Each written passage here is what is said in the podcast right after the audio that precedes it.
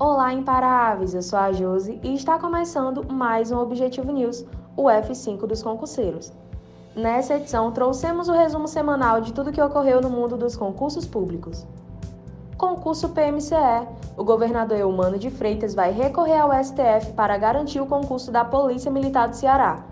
Por meio de suas redes sociais, o líder executivo do estado do Ceará informou que haverá ampliação do cadastro reserva para a convocação dos novos policiais militares. Acesse agora o Objetivo News e fique por dentro de tudo que rola no mundo dos concursos públicos. Concurso Banco do Nordeste. Edital previsto para 2024, ofertando um total de 500 vagas. Concurso Câmara de Fortaleza Ceará. A Fundação Getúlio Vargas, FGV, foi escolhida como banca organizadora para o concurso. A previsão é de 78 vagas para diversos cargos.